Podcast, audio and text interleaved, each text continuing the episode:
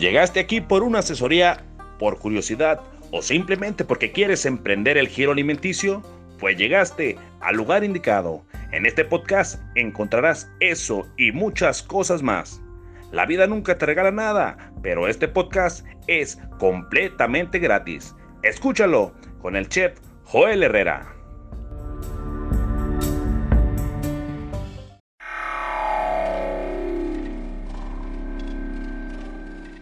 ¿Quieres darte a conocer como músico o a tu banda? SR9 Music. Estudio de grabación, producciones musicales, videos, distribución digital en todas las plataformas, registro de canciones y nombre artístico. Eso y más en una sola compañía. Revolución Social 122 Poniente, Colonia Tecolote, 210-3553. SR9 Music.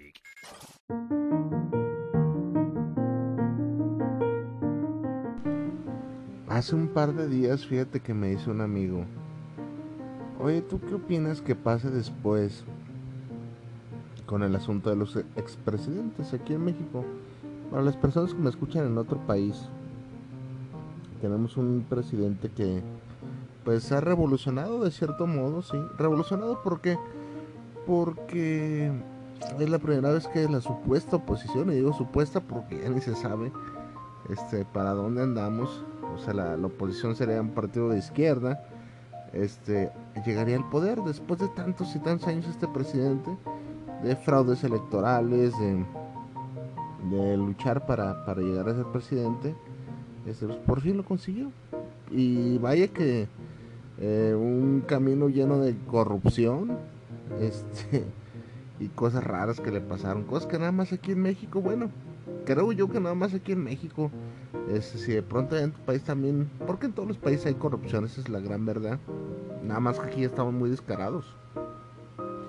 Entonces te decía, pues, este, este, este presidente, pues llegó a ser la, la diferencia. Yo no estoy cegado, yo voté por él, obviamente, como desde, desde siempre que se había postulado.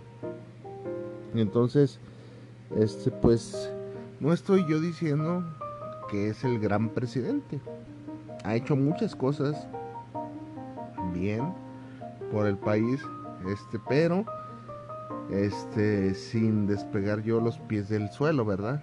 ¿Por qué, Chef Joel? ¿Cómo está eso? Sí, es lo que un presidente común y corriente haría por el bienestar del pueblo, ¿verdad? O sea, es, es lo que les toca.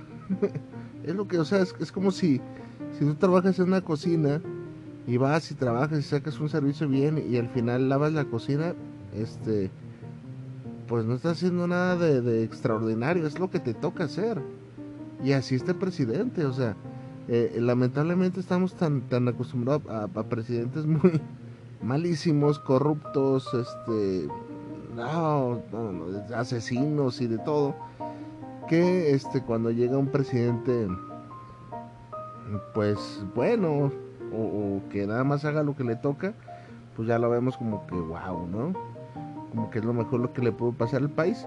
Lamentablemente, pues vivimos en el sufragio efectivo no reelección, que quiere decir que pues él no se puede reelegir y lamentablemente pues todo lo que bueno que haya hecho, este, pues no sabemos si el siguiente presidente sea tan bueno o si volvamos a las antiguas costumbres que Mm, casi te lo digo que es un hecho. Le faltan como tres años a, ese presidente, a este presidente. Y por ahí vamos a regresar a lo de antes. La verdad, esa es la verdad. Nos duela quien le duela. Yo no sé para qué quieren su salida.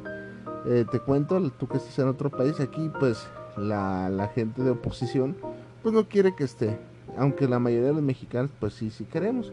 Aunque últimamente poco a poco he visto yo que que este que no que ya le han bajado a su onda ese de que no quieren el presidente. Ya no les queda de otra, hombre. Aguántese, aguántese poquito, tres años. Tres años. Y la gente dice, es que la inflación, es que todos los años es lo mismo, hombre. Lamentablemente el trabajo de un presidente es caerle mal a la gente. O sea, hay gente que te va a apoyar y, pues le vas a caer gorda a la gente. Ese es el trabajo de un presidente. O sea, no, no puedes estar bien con todos. Esa es una, una realidad.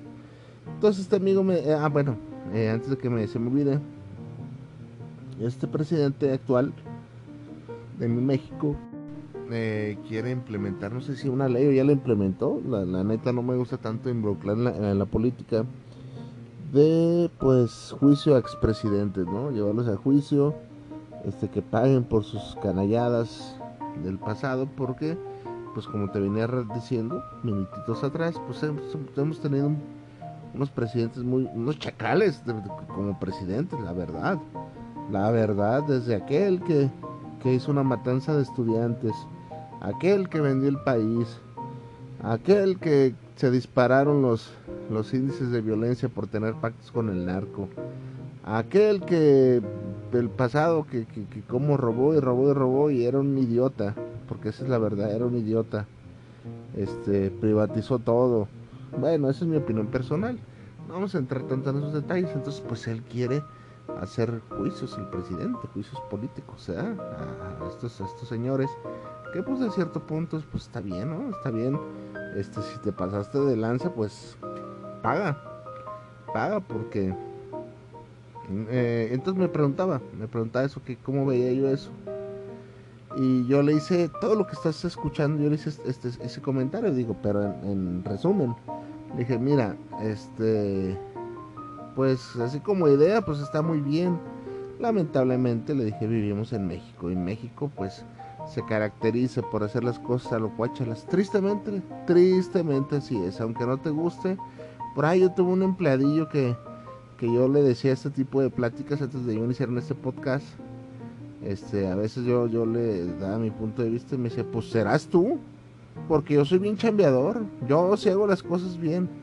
Este, y pues la verdad era que no, la verdad, yo te lo digo en serio, si fuera un, empleado diferente te dijera, no, aquel compa sí le, de los pocos que tuve, pero no, no, era súper huevón, súper mal quedado, exigente, y bueno, todas las cosas que te he dicho aquí.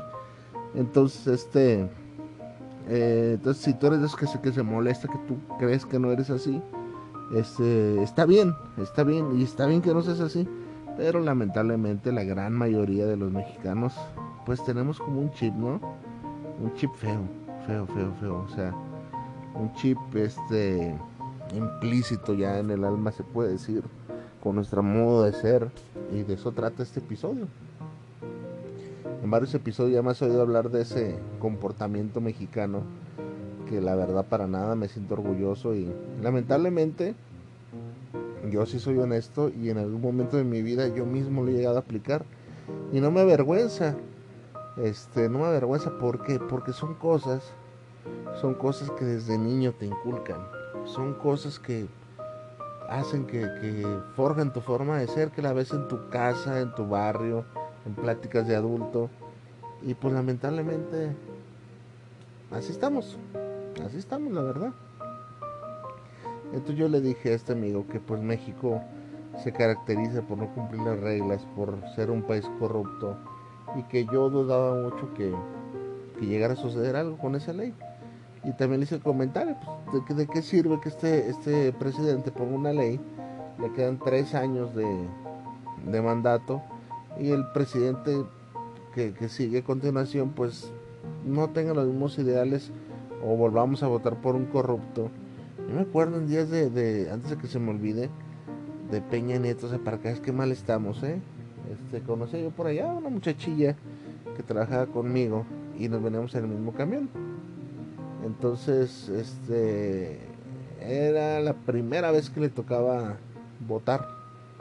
Ella era la primera, la, otra no, no había alcanzado para, para presidente de la nación.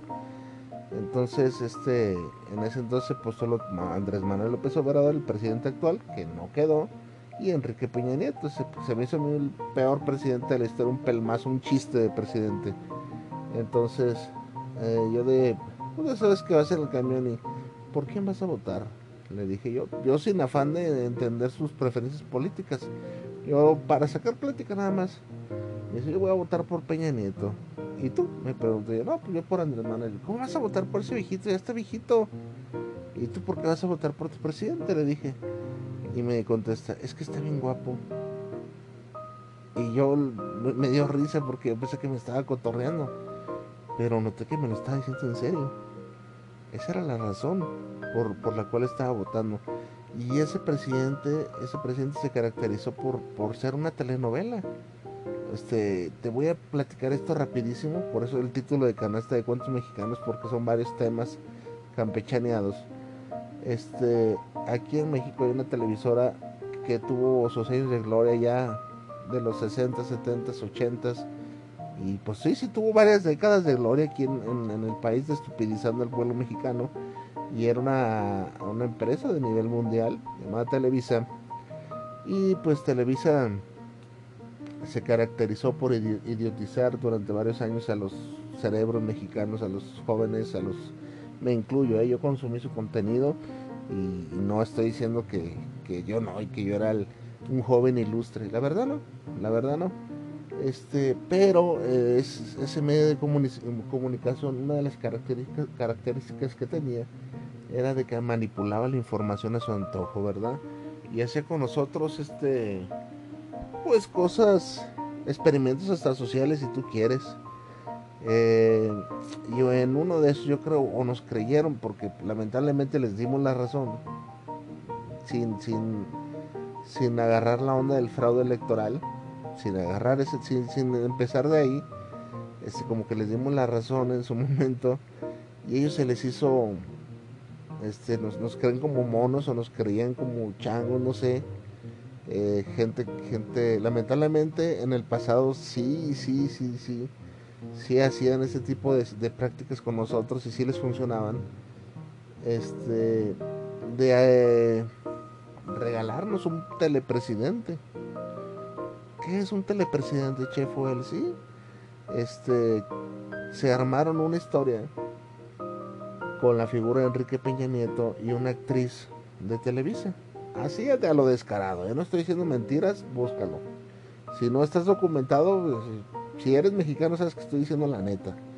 Entonces agarraron una actriz y agarraron al presidente bonito y, armaron una novela. Una novela este, de que los dos eran bonitos Así te lo digo, ¿eh? así era, no es figuración mía. Y pues este, el, el, presidente bonito que, que gobernaba con, con, la actriz que, que era actriz y se hizo este, pues primera dama, ¿no? Y ahí van los dos bonitos con sus trajes Chanel y Hugo Boss y en aviones presidenciales, todo muy bonito, todo muy perfecto. Y hubo gente que sí les compró esa novela y la neta que fue una novela tan así que terminando el mandato de Enrique Peña Nieto la, la se divorciaron. O sea, cada quien por... Y no sé si alguna vez estuvieron casados. Fue, fue una, supernovela, ¿eh? Este, y hay documentación de que le pagaron a esta morra por aventarse el tiro de la actuación. Así, así estábamos aquí en México, así de, de estupidizados, y es triste. Entonces imagínate nada más con esos estándares y este amigo me hace la pregunta de, que yo qué pensaba con eso de los expresidentes. Entonces, pues estamos acostumbrados a chistes macabros aquí en México, chistes de humor negro, ya parecen chistes de humor negro, porque mientras desaparece gente, este, porque aquí hay un problema muy severo de desapariciones aquí a nivel nacional, y tú que me escuches en otro país, este, no es para que te alarmes y no visites México y, y ese tipo de cosas, no, este, ya son cosas de contexto este poblacional se puede decir, ¿verdad? Este eh, mm, la desinformación es que es que están ocurriendo muchos muchos factores para que este tipo de cosas sucedan. Te lo voy a explicar rapidísimo. Imagínate nada más que tú eres un joven que vienes de con unos padres, este, que, que tu papá tiene el salario mínimo y tu mamá medio le ayuda al papá y este, tú eres el segundo sus dos hijos nada más, como está la economía del día de hoy, pues eh, ni los dos salarios de mamá y papá alcanzarían para solventar una familia de cuatro, la verdad. Si es el salario mínimo del papá y la mamá, pues hay que va a hacer aseo de la casa, cosas que son muy comunes en México, te las explico. Es muy común que escuches esas historias. No ajusta el dinero. Entonces, por ende, las, las oportunidades de, pues de tener una educación de calidad, educación de que de verdad, que de verdad este sea funcional para la vida, pues son muy mínimas, son muy mínimas, este, lamentablemente tal vez y en muchos hogares mexicanos te dan hasta la secundaria nada más y que Dios te bendiga Y si te dan hasta la prepa, tal vez ya me estoy equivocando en estadísticas, no sé, ahorita en mis tiempos ya era la secundaria y ya la prepa ya te la pagabas. Así era en mi casa y en varios casos, ¿eh? logré coincidir con gente así. Entonces, imagínate nada más que te nada más la secundaria o la prepa. La ahorita tener la prepa pues es como nada. Este y ya de ahí Dios te bendiga, mijo. Entonces, ¿qué oportunidades hay ahorita para los jóvenes? Aquí en mi país pues no hay oportunidades, la verdad. Este, se te acerca alguien del, de la fechoría del crimen organizado y pues sí, fíjate, estaba leyendo, estaba leyendo de unos pistoleros, de unos sicarios que les pagaban 2.500 por semana. Fíjate nada más, y andaban ahí matando gente y tirando bala por 2.500 pesos semanales. A eso me refiero. Que los jóvenes sin oportunidad, con ganas de todo. Cuando eres joven tienes ganas de todo, tienes ganas de, de tener mujeres, dinero en la, en la bolsa, ropa para presumir. O sea, es un pensamiento casi de todos los jóvenes. Si me equivoco, pues ahí corrígeme. O, o de cualquier persona que quiere tener un, un lugar en este mundo, hacerse notar. Entonces, este, y no tienes dinero, pues te, te tientan con esas cosas, ¿no? Y por eso hay un montonal de crimen organizado, porque no hay oportunidad, porque no hay trabajo. Eh, y a veces sí hay trabajo, este, pero mal pagado. Mal pagado, mal pagado. Trabajos de 1200, 1300 pesos a la semana, con turnos este, prolongados acá en mi país. Ya te lo he dicho muchas veces, te lo repito tener un salario de dos mil pesos ahorita es un lujo. Es un lujo. Si hay mucha gente que lo considera un lógico, un lujo, Y este, y es por la falta de oportunidad, por, por, porque no hay, no hay, la verdad, esa es la verdad. Entonces, pues volviendo a, la pregunta, pues yo le dije eso, ¿qué va a pasar cuando este presidente se vaya?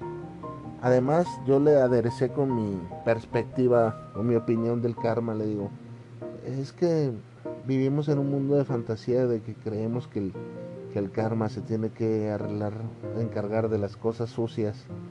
Este, y no es así, le digo, no es así, le digo, este, porque él me decía, no, pues ojalá se haga justicia, le digo, pues si, si no llega, pues no, te sorprendas, ¿eh? si no llega la justicia, no te sorprendas, porque no siempre pasan así las cosas, no siempre. De, de ay, fuiste malo y ah, está el presidente que, que, este, que vendió la patria y yo lo veo como si nada. Yo veo a su hermano que fue un asesino confeso y se aventó unos añitos en el bote, pero ya salió. Yo veo este expresidentes genocidas y este que se acaba de morir, López Portillo no fue la excepción, corrupto, como tantos y tantos presidentes, y no pasa nada. Ahí andan libres con su fuero, fuero político. Entonces, pues este, eh, la opinión, mi opinión era y fue la siguiente, me pasó algo muy chistoso, yo esporádicamente voy y le ayudo a un, a un primo a una licorería y pasó algo muy curioso. Va, va mi primo y compra un refrigerador cervecero, de esos que enfrían las, las ricas y deliciosas cervezas a, a 2 grados bajo cero, ¿verdad? Lo compró. Y desde que lo compró, fíjate nada más la historia de ese refrigerador jamás el refrigerador dio los 2 grados. No enfriaba a, los 2 grados, enfriaba y más o menos. Pero a los 2 grados no. O sea, la función del refri es enfriar a los 2 grados para que estén las cervezas casi a punto de congelación. No enfriaba el refri. Mi primo dice, ah, caray, pues vamos este hablándole al que me lo vendió.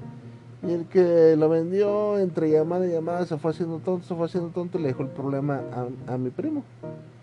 Es decir, que ahí estamos ante la primera tranza. El que vendió algo que no servía, y perfectamente que se ve que no servía, y que se, se desentendió de la garantía de su venta y de, todo eso. Le, le vale un pito. Este, es muy común, ¿eh? No, no, no crees que me asombro. ¿Va? Mi primo dice, voy a contratar a alguien que me repare entonces el refrigerador.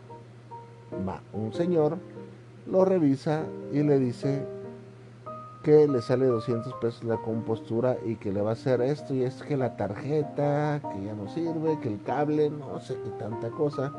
Ah, está bien, ¿cuándo viene? Tal día. ese reparador nunca llegó. No fue. No fue. Veto a saber, no fue. A pesar de las llamadas, pues ya un día que, ese técnico en refrigeración pues bloqueó a mi primo. Lo bloqueó. Porque ya no quería saber más. No fue. No lo, no lo defraudó, no le pidió dinero ni nada. No fue. No le gustó, no sé. No fue más ese, ese técnico en refrigeración. Por recomendaciones de un familiar da con uno, un veracruzano, un señor que fue ahí con su hijo. Y ese día estaba yo. Llega el señor, muy platicador, muy jovial. Y, ah, a ver, vamos, ah, mira, hay, hay como una, un aparato, no sé cómo, cómo decirle, radiador, no sé, algo así, este, que envía el frío, el aire frío entonces, ah, mira, destapa y estaba totalmente tapado de hielo. Y dice, vamos, vamos deshielando. Pum, aventaba cubetadas de agua, lo pendejo, eh. Hizo un desmadre ahí en la licorería así de agua y hasta eso la, la, la atrapió. Entonces, órale, ¿no? Pues ya atrapió la agüita el señor. Este, eh, ahí le, puso silicón a un empaque de la puerta, que dicho silicón se, se despegó a los 30 minutos yo creo. Peló un cablecito y lo puso... a ver, déjale... Ah, para esto el, técnico anterior le había puesto gas al refrigerador. Entonces dice, a ver, deja, deja ver si es por el gas. me dice, ah, no tiene gas. Gas no le hace falta. Fin de la revisión. Fue todo. Le digo, ¿cuánto, ¿cuánto se le debe? 750 pesos. Andy, cabrón. Yo en un momento dije, pues este señor lo único que hizo fue descongelar el refrigerador. Fue lo único que hizo. Y este, ya se fue con 750 pesos. La verdad, pues a mí me han dejado un dinero ahí. Dije, a lo mejor ellos ya están de acuerdo. Y ya mi primo me habló, oye, es que, que 750 le pagaste, ¿cómo? ¿Y qué hizo? Yo, pues la neta, yo no vi que deshielara, ¿cómo, viejo rata, que sabe qué? Y entonces ahí le habla y el señor nunca supo decir que le había hecho el refrigerador, pues cuando lo único que hizo fue deshielarlo, no le hizo otra cosa. Entonces, bueno, ahí quedó. Este, antiero, no me acuerdo que otro día volví a ir, no me acuerdo. No, no no, no lo tengo presente. Volvió a ir, pero como que molesto porque mi primo se, se encabronó con justa razón. Y esta vez, este, pues ahí llega. Llega y, pone como un controlito. Y trataba de hacer el señor el más tiempo posible. Platicando conmigo, me sacaba plática y la verdad yo estaba muy enfadado ese día. Enfadado del tiempo, de, de tener cosas pensando me estaban pasando que estaba incómodo ese día. Y su plática pues, me parecía me parecía alguien que te quería seducir, envolver para para que no viera lo que estabas lo que estaba haciendo que prácticamente era nada y que había cobrado un dineral. Así fue y ya esta vez solamente cobró por instalar ese controlillo 200 pesos, que según eso fue lo que le costó el control. A mí la verdad no, no me interesaba, ya dije, pinche, tranza, ¿verdad? Lamentablemente aquí es donde se pone interesante. Y ya nada más el señor se agarraba diciendo, este, mira, lo voy a dejar así para el otro que ustedes contraten, ya vea que estás, ah, cabrón. O sea, ya se estaba dando por por despedido el señor. O sea, no sé si consciente o inconscientemente, pues él sabía que ya no se le iba a hablar. Y, o sea, no es que yo haya descubierto el hilo negro, pero pues tú le volverás a hablar, pues obvio que no. Entonces, o como diciendo, pues ya no es mi pedo, yo ya gané mi lana aquí, este, y vámonos a otro lado a ganar lana, no sé. Entonces hizo un comentario que me llamó mucho la atención y dijo, mira, aquí, o sea, yo para que veas, ¿eh? Dice, este refrigerador tiene una pieza que todavía está buena y yo me la pude robar sin que te dieras cuenta pero no lo hice. Y yo le voy a decir, gracias, supongo. O, qué onda que tengo que decir, güey. O sea, o, nomás gracias, güey, porque no me robaste. Mames, cabrón. No mames. Fíjate las tres historias que te estoy contando. El que vendió algo que no servía, el irresponsable que no fue y el responsable que fue para trinquetear. Ese es mi México. Esa es la gente. Esa es la gente que tiene el país inmerso en lo que estamos ahorita. No es culpa del presidente, no es culpa de Peña Nieto, no es culpa del PRI, del PAN, de los partidos políticos, de las instituciones. Somos nosotros. Analízalo. Y yo veo cada vez que abro mi face alguien de oposición diciendo que el presidente y que la culpa es de él, que la canasta básica. Somos tan irresponsables, somos tan irresponsables que le, delegamos la responsabilidad de nuestro propio trabajo que nos toca como ciudadanos a nosotros mismos este, ejercer. Y decimos, es que estamos así, jodidos por el presidente. No, no estás jodido por el presidente. Estás jodido porque tienes trabajo y cuando tienes trabajo te chingas al cliente. Estás jodido porque cuando te sale trabajo no vas. No vas y te vale madre dejar colgado a un cliente. Estás jodido porque cuando tienes oportunidad de vender algo mal, lo vendes y después dices que nadie te compra, que está mal la economía porque nadie te compra. No mames, o sea, por eso, por eso estamos como estamos, por eso no, no avanzamos y nunca progresamos, diría la canción. No, ya fuera de broma. Eh, estamos así y, somos nosotros los mismos responsables como sociedad. Y hay un dicho trillado y viejo que dice, aquellas personas y civilizaciones que no están viendo su pasado están condenadas a repetirlo. Y esa es la verdad. Puede venir el mejor presidente del mundo y mientras nosotros no nos apliquemos, no, no veamos nuestras fallas como sociedad, no orientemos a las nuevas generaciones, difícilmente vamos a salir del tercer mundo. Mucha gente cree que el tercer mundo es este un país pobre, un país sin, recursos, un país con ignorancia. Y sí tiene mucho que ver. Pero el tercer mundo es, es gente, gente que no chinga a otra gente. Gente con valores, gente que tuve, tuve este, yo veo youtubers allá de que van a Japón y es otra cultura, o sea, gente que deja una bicicleta en la, en la calle y nadie, nadie toca la bicicleta, este, se te cae tu celular, te lo regresan. Aquí no, aquí lamentablemente no. ¿Y cómo vamos a avanzar si en lo más básico fallamos? Este episodio es una especie de reflexión que tiene que ver con el emprendimiento, Chef Joel. No mames, pues como que tiene que ver mucho. ¿Qué te acabo de decir? Si tú eres el empresario que vende y vende malo, ¿a dónde vas a llegar? Si tú eres el empresario que ofrece un servicio y no lo das, o si te sale un cliente pequeñito que, que quiere de tu asesoría y a ti te da hueva porque es un cliente que te va a consumir poquito, pues a dónde vas a llegar? No vas a llegar a nuevos clientes. Y si tú eres ese empresario que estafa y que estás con la risita de, ay, güey, ya saqué mi dinero, ay, con eso, ya chingué. Pues, güey, o sea, ¿qué tiene que ver? Pues ahí lo estás viendo.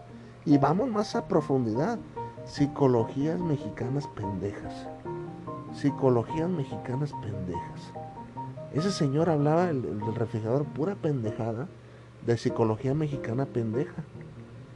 Oh, yo conocí un señor bien chingón, bien chingón, no había estudiado ni nada y se puso y él solo, no mames, o sea, está bien, o sea, mmm, ¿cómo te, cómo te digo? Enaltecía, enaltecía la improvisación el señor y la, y la gente cuáchalas, como él.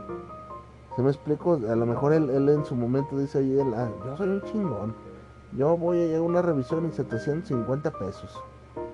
Y si quieren, porque mi trabajo vale. No mames, tu trabajo no vale 750 pesos. Te los pagan porque lamentablemente mm, hay ignorancia, pero si uno supiera hacer ese pinche trabajo, yo si supiera hacer ese trabajo que el señor hacía, pues consciente, ¿Sabes qué? Le hace falta esto y esto. Ya viene hasta acá. A ver, saco mis costos, gasolina.